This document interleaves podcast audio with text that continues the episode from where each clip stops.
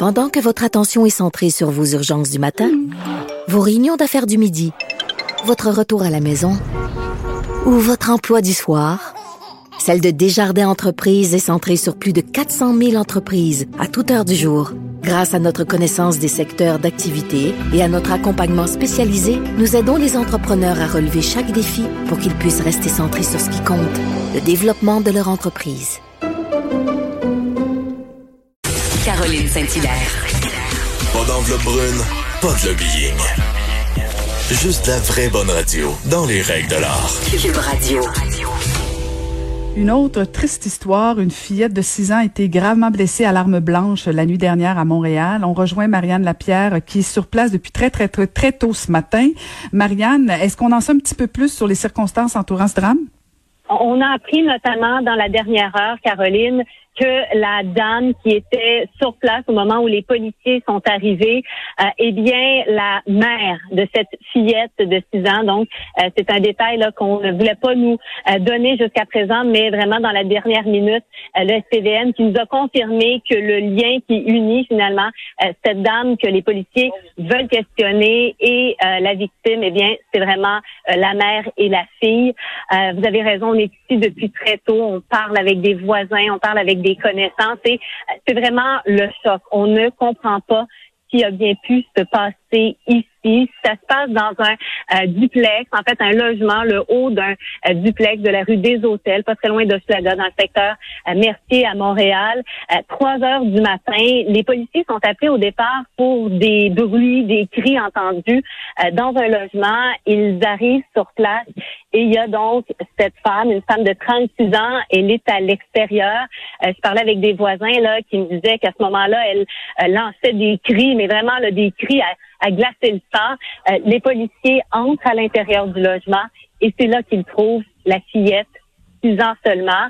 Elle est blessée gravement, très gravement à l'arme blanche. On comprend qu'elle a été poignardée.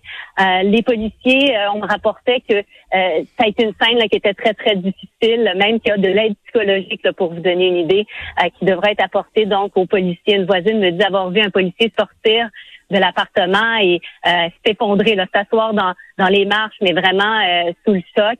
Euh, donc la femme, euh, elle a également été transportée à l'hôpital. La fillette, elle transportée d'urgence et aux dernières nouvelles, et ça reste inchangé là, pour le moment comme état de santé, on nous dit qu'elle est toujours dans un état critique. Elle lutte toujours pour sa vie. Sa mère a été transportée, mais pour des blessures comme toute mineure là.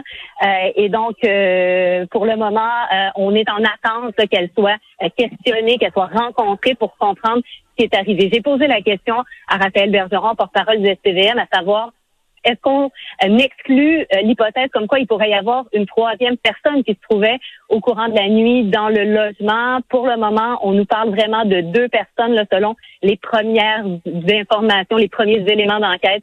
Euh, vraiment, on nous dit que c'était la mère et la fille qui se trouvaient donc à l'intérieur euh, du logement. Et j'ai pu parler avec notamment la propriétaire de l'immeuble, euh, parce qu'il faut savoir que la mère et la fille habitaient l'endroit depuis à peu près un an.